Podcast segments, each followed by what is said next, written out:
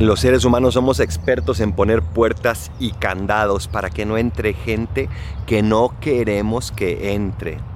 Y si el amo de la casa supiera cuándo van a venir a intentar forzar su puerta, seguramente que se pondría ahí y la defendería.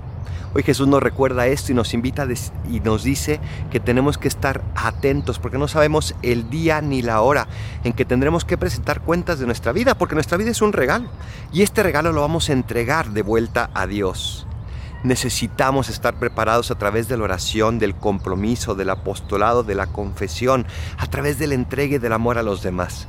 ¿Cómo va la preparación de tu corazón?